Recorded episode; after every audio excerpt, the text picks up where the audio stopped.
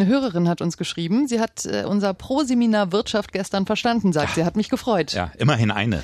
Ja, ist nicht so viel, ne? Leute, ihr da draußen, schreibt uns bitte gerne sehr, sehr, sehr viel mehr, auch wenn euch mal was nicht gefällt, immer her damit. Genau, einfach an newsjunkies.inforadio.de.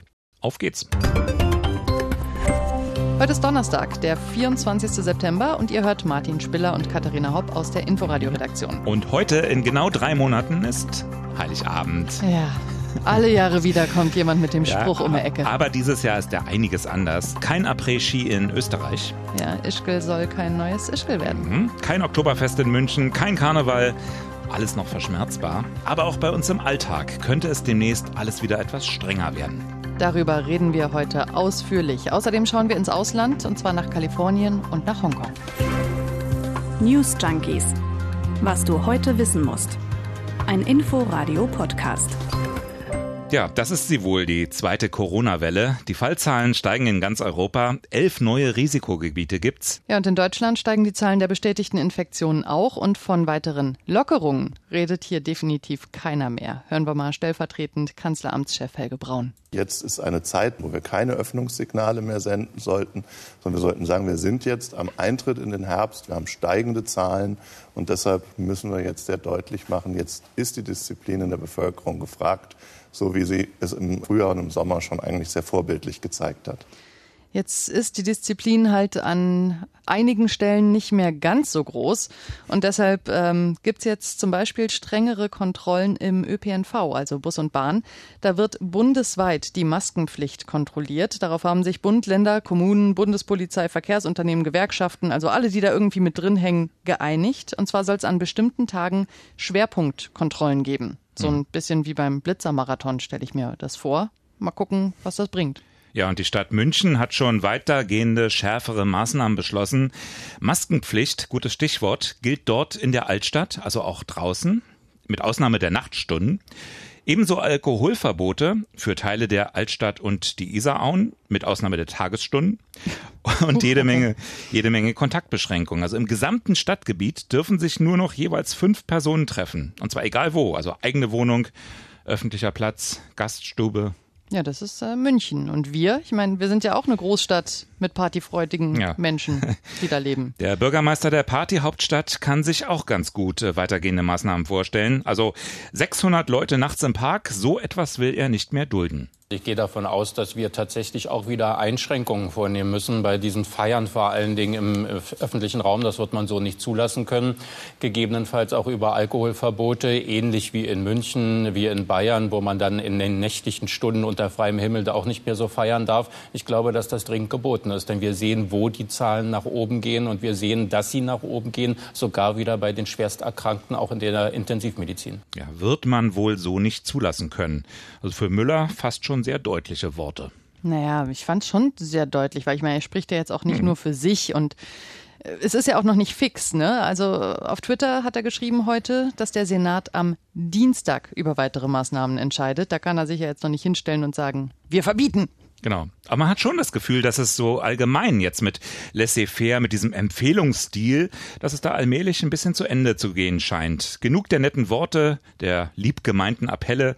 Seit den ersten Party-Schlagzeilen klingt das selbst bei der Kanzlerin Merkel anders. Gruppen feiernder Menschen auf öffentlichen Plätzen, in Wohnungen sowie privaten Einrichtungen sind angesichts der ernsten Lage in unserem Land inakzeptabel.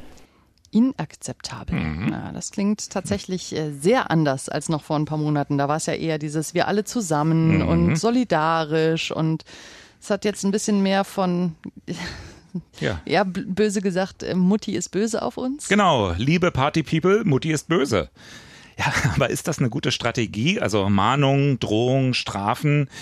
Professor Rolf Rosenbrock, der ist Gesundheitsforscher, und er glaubt nicht, dass man die Leute so erreicht und wirklich nachhaltig was bewirkt. Wenn ihr nicht brav seid, gibt es wieder neue Verschärfungen. Das ist äh, Erziehungsstil, aber das ist kein erwachsener Kommunikationsstil, wo man sagt, wir haben die und die Bedrohungslage, wir haben die und die Ungewissheiten, vieles wissen wir nicht, wir handeln unter Unsicherheit, aber um auf der sicheren Seite zu sein, müssen wir jetzt das und das alle anordnen und befolgen hm. und das müssen wir auch durchsetzen. Also wenn ich ihn jetzt richtig verstehe, dann äh, will er, dass man quasi mehr auf Augenhöhe und erwachsener miteinander kommuniziert, sozusagen. Politik zu Bürger, Bürger zu Politik. Mhm. Das ist doch das, was wir seit März hatten, oder? Also da wurde doch sehr viel mitgenommen und erklärt und gerechtfertigt. Ähm, wir haben ja noch eine andere Merkel, diesmal aus der Anfangszeit der Pandemie. Kaum eine Entscheidung ist mir in meiner Amtszeit als Bundeskanzlerin so schwer gefallen wie die Einschränkung der persönlichen Freiheitsrechte. Diese Pandemie ist eine demokratische Zumutung. Ne, da hat sie sich ja schön ja. gerechtfertigt. Und damals war die Situation halt auch eine andere. Eben. Also ich finde das schon nachvollziehbar, dass man auf eine veränderte Situation auch mit einer ein bisschen anderen Kommunikationsstrategie reagiert. Also klar, man muss schon dann irgendwann aufpassen, dass es nicht so in Richtung autoritäre Regierung und unmündige Bürger abdriftet. Nee. Aber ganz ehrlich, da sind wir doch weit von entfernt. Nein, letztlich muss ja auch der liberale Staat handeln. Er muss Regeln durchsetzen, wenn die Gesundheit der Bürger bedroht ist. Dafür ist er ja letztendlich da. Und irgendwie ist es ja auch noch ganz wohltuend, dass es bei uns nicht gleich heißt, wir sind im Krieg. Du erinnerst dich. Frankreichs Macron. Präsident mhm. Macron im März war das die rhetorische Bazooka. Kommen wir zum zweiten Teil unseres Hauptteils heute sozusagen. Ähm, Tagesordnungspunkt 1.2. Genau. Morgen gibt es einen Temperatursturz, einen ganz ordentlichen. Es wird regnerisch, es wird grau. Der wir Sommer geht, Corona bleibt. Genau, wir sind genau an dem Punkt angekommen, vor dem es so vielen ja. graut seit hm. Wochen. Und jetzt haben wir sie, die Frage. Wie kriegen wir das hin? Lüften ohne erfrieren. Tja, können wir noch außer Haus mit Freunden essen und trinken gehen. Ah, für Letzteres hat unsere Gastronomie doch die Lösung parat. Den Heizpilz. Mhm. Mhm. Oben heiß, unten Gasflasche. Seit Wochen geistert jetzt die Debatte durchs Land. An vielen Orten in Deutschland sind diese Dinger ja seit einigen Jahren verboten und zwar aus gutem Grund. Sie sind nämlich wirklich, wirklich schlecht fürs Klima. Jessica Wiener aus unserer Redaktion hat das im Inforadio sehr schön zusammengefasst. Die Heizpilze, die es so schön mollig warm auf der Terrasse auch im Herbst und im Winter machen, sind richtige Luftverpester. Sie laufen meist mit Propangas und stoßen dabei vergleichsweise viel Kohlenstoffdioxid aus. Klimapolitisch katastrophal nennt Bremens Umweltsenatorin Maike Schäfer das. Klimasauerei sagt der Bund für Umwelt und Naturschutz Deutschland dazu. Nach dessen Berechnung kann ein einziger gasbetriebener Heizpilz in einer Saison so viel CO2 produzieren wie ein Kleinwagen im ganzen Jahr.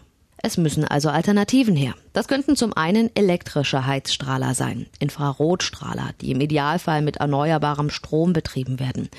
Die sind überall erlaubt. Problem, der Betrieb ist viel teurer und verbraucht viel Strom. Kennen alle, die mal einen Ölradiator im Betrieb hatten und dann auf ihre Stromrechnung geguckt haben. Es gibt aber auch noch eine Alternative zum Heizpilz. Ganz pragmatisch, Pullis und Decken. Vom BUND und von Greenpeace empfohlen.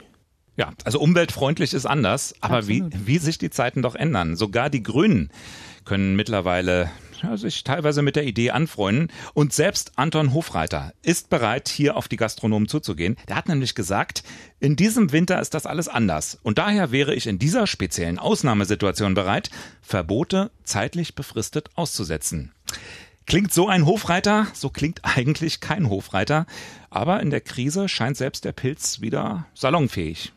Ja, das sehen auch die beiden grünen Berliner Senatorinnen Ramona Popp und Regine Günther so. Mhm. Sie sagen inzwischen, also die haben, ne, hieß es ja vor zwei, drei Wochen noch auf gar keinen Fall. Jetzt heißt es, ja, doch, die Dinger sind denkbar, aber wir müssen schon auch gucken, dass wir die Umweltschäden, die dadurch entstehen, wieder kompensieren.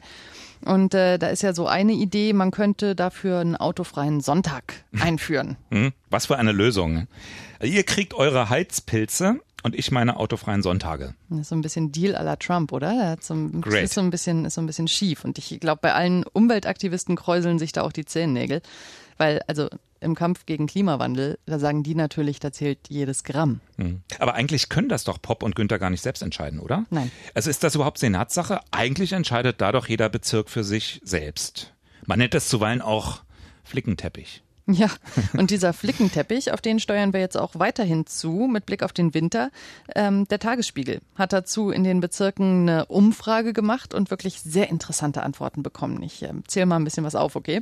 Hm. Also Charlottenburg-Wilmersdorf zum Beispiel. Da sind Pilze und Strahler eigentlich verboten. Man will sie jetzt aber temporär doch zulassen bis Ende März. Und konkret heißt es in der Antwort, das ist so schön, der Bezirk duldet die Errichtung von Einhausungen oder Überdachung samt der Benutzung von Wärmequellen. Ich übersetze mal. Ihr könnt einen Wintergarten da hinten auf den Bürgersteig stellen. Ja, so ähnlich, ungefähr, genau. ne? Da, Ja. wo ihr eure Tische und Stühle stehen habt, da zieht er halt irgendwie so äh, Plastewände an der Seite hoch, macht eine Markise drüber und da stellt er dann den, den Heizpilz rein. Finden Sie jetzt in Pankow zum Beispiel nicht ganz so geil die Idee. Da sagen Sie, äh, so eine vollständige Einhausung, also so ein Wintergarten, das ist doch viel zu gefährlich in Sachen Brandschutz, aber auch in Sachen Infektionsschutz. Also wenn du quasi äh, draußen äh, ein Haus baust, dann ist es ja ein Haus. Dann ist es ja wieder drin. Ja. Ganz andere Argumentation aus Mitte. Die sagen, wenn wir jetzt denen, die Heizpilze haben, erlauben, sie aufzustellen, dann setzen wir ja alle anderen Gastronomen unter Druck, Genau. die gerade keine haben und die müssen sich ja dann auch welche kaufen. Aber im Frühjahr, wenn die dann wieder verboten werden, weil das Virus dann kein Problem mehr ist, dann schmeißen sie die alle wieder weg. Also gerade auch ökologisch eine super Idee, oder? Ökologisch, ökonomisch, Ja. total sinnvoll. Ja, und dann gibt's noch äh, so eine Überlegung, die tatsächlich in einigen Bezirken so rumgeistert, dass halt nur die Elektrostrahler erlaubt werden. Also das sind diese, diese Leucht, also wie Leuchtstoffröhren, nur so in Rot, ne? Die an der Decke hängen. Diese roten Die Dinger, genau. Ja, genau. Ich habe sie auch schon über ein paar Wickeltischen gesehen bei Freunden tatsächlich. Naheliegend, ja. Ja, ähm, genau. Also, dass die zugelassen werden, aber unter der Auflage, dass sie nur mit Ökostrom betrieben Hm. werden. Da sagt jetzt aber das Umweltbundesamt, Freunde, das ist eine Milchmädchenrechnung. Also Strom, der aus der Steckdose kommt, der ist nicht CO2-neutral. Das ist immer ein Mix. Und äh, Gaspilze und Elektrostrahler haben tatsächlich unterm Strich eine sehr ähnlich schlechte Klimabilanz. Ich weiß nicht, ob das eine gewagte Frage ist, aber wäre es nicht doch mal an der Zeit, eine berlinweite Regelung hier zu finden? Also, dass der Senat in dieser Angelegenheit doch mal tätig wird? Das äh, gibt's tatsächlich, da bist du nicht der Einzige, der das für eine gute Idee hält. Hier zum Beispiel Sebastian Chaya von der FDP. Der will auch, dass durchregiert wird in diesem Punkt. Es gibt die Möglichkeit, über den Paragraph 13a des Allgemeinen Zuständigkeitengesetzes des Landes Berlin einzugreifen und eine Anordnung von Senatsseite vorzunehmen, sodass die Bezirke am Ende keinen Entscheidungsspielraum mehr haben. Das macht der Berliner Senat aber wirklich höchst ungern, weil dann gibt's auch wieder Streit und ne, das möchte man ja eigentlich vermeiden und deshalb hat Wirtschaftssenatorin Popp für morgen jetzt erstmal eingeladen. die Gastronomie, die Industrie- und Handelskammer und auch die Bezirksbürgermeister und Bürgermeisterinnen, damit wir insgesamt die Vorbereitungen für die Gastronomie für Herbst und Winter in Angriff nehmen, was etwas mehr ist als nur die Frage, wie kann man vielleicht im Winter draußen sitzen. Ja, was sie genau damit meint, das erfahren wir dann vielleicht morgen. Also ich kann mir vorstellen, dass es vielleicht auch um die Frage geht, wie denn drinnen in den Restaurants und Kneipen für bessere Luft gesorgt werden kann, damit man da auch drin sitzen kann. Top 1.2.2. Lüften. Genau, da bin ich auch mal gespannt, äh, wie das dann ist.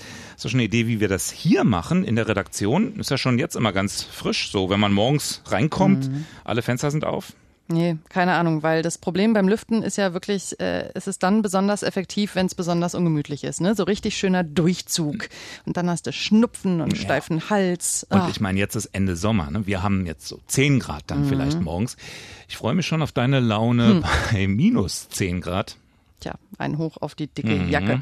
Keine Ahnung, vielleicht sind mobile Lüfter unsere Rettung. Hast du so ein Ding schon mal gesehen? Nee, nie. Was ist das? Ich tatsächlich auch nicht, aber die werden jetzt an vielen Stellen ausprobiert. Das sind so gar nicht mal so riesige Geräte, die stellst du einfach in den Raum rein und die reinigen dann die Luft. Also statt Luftaustausch hast du Luftreinigung.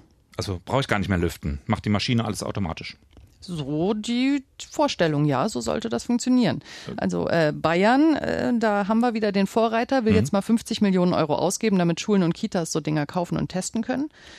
Mal gucken, wer ich wollte weiß. wollt gerade sagen, warum haben wir die eigentlich nicht längst? Also ich meine, bessere Luft wäre doch auch ohne Virus eine super Sache, oder? Also ja, schnelles Internet überall wäre auch ohne Virus eine super Sache gewesen. Ne? Also vielleicht ist das tatsächlich so ein Ding, das jetzt in der Krise so beschleunigt wird und das dann wirklich nachhaltig was bringt. Ja. Man muss als Fabrikant immer nur rechtzeitig auf die richtigen Produkte setzen. Ne? Also hätte man im Sommer schon komplett auf Lüfter oder auf Heizpilze umgesattelt, ich glaube, dann hätte man nichts von der Krise bemerkt. Kalifornien verbietet Verbrennungsmotoren. Ab 2035 kein Diesel, kein Benziner mehr im Staate. In Grünheide freut man sich wohl schon jetzt drauf. Da sind sie aber nicht die ersten und auch nicht die ambitioniertesten. Ne? Mhm. Also äh, Norwegen will schon zehn Jahre früher Schluss machen mit neuen Verbrennern. Schweden, Niederlande, Israel und viele andere 2030. Also da reiht sich Kalifornien ein, würde ich mal sagen. Ja, nur so Umweltschutz, Klimaschutz ist jetzt nicht unbedingt was, was ich mit der US-Politik derzeit ähm, sonderlich verbinde. Nee, das stimmt, klar. Wenn du bedenkst, dass Kalifornien in den USA liegt, dann ist das natürlich ja eine mittelschwere Rebellion irgendwie. Ja. Aber das ist in Umweltfragen ja eh so ein Ding. Also da musst du ja wirklich sagen, Kalifornien ist halt Kalifornien. Und Hongkong ist eben China. Mehr und mehr jedenfalls. Ja, kann man bald so sagen. Ja, heute gab es wieder eine öffentlichkeitswirksame Aktion mhm. gegen die Demokratiebewegung. Der Aktivist Joshua Wong wurde mal wieder festgenommen. Kurzzeitig, er ist wieder auf freien Fuß gesetzt worden. Aber das war jetzt auch schon das dritte Mal in einem Jahr und er saß ja auch schon mal für zwei Monate in Haft. Ja, und der ist ja auch bei weitem nicht der Einzige. Ne? Seit Ende Juni das sogenannte Sicherheitsgesetz in Kraft getreten ist, mhm. werden ja ständig. Demokratieaktivisten kurzzeitig festgenommen. Und seitdem ist auch nichts mehr los mit Massenprotesten. Die hatten wir ja monatelang. Nee, jetzt gibt es wahrscheinlich erstmal ein bisschen Empörung weltweit so, könnt ihr gar nicht machen. Dann schaut mal wieder weg. Ja, und dann gibt es die nächste Aktion aus Peking, Schritt für Schritt. Sag mal, wir wollten ja eigentlich jetzt noch ein super Service-Thema machen, ne? Genau, müssen wir auch, ne? Morgen ist doch Warnstreik im öffentlichen Dienst, oder? Wo ist er denn? Wann? Fahren Bahn und Bus? Wie sieht's Tja. aus? Tja, wir wissen es einfach leider nicht. nicht. Verdi hat vorgestern angekündigt hier im Inforadio, dass morgen gestreikt werden soll. Konkret haben sie gesagt, äh, Kitas in Brandenburg, mhm. Wasserwerke und BSR in Berlin unter anderem. Ja, aber seitdem kam bis jetzt 16.30 Uhr keine Info. Es bleibt spannend. Vielleicht steht unserer morgigen Zusammenarbeit hier an dieser Stelle ja vielleicht doch nichts im Wege. Und falls euch morgen irgendwas komisch vorkommt, vielleicht ist auch gerade Streik. Wer weiß.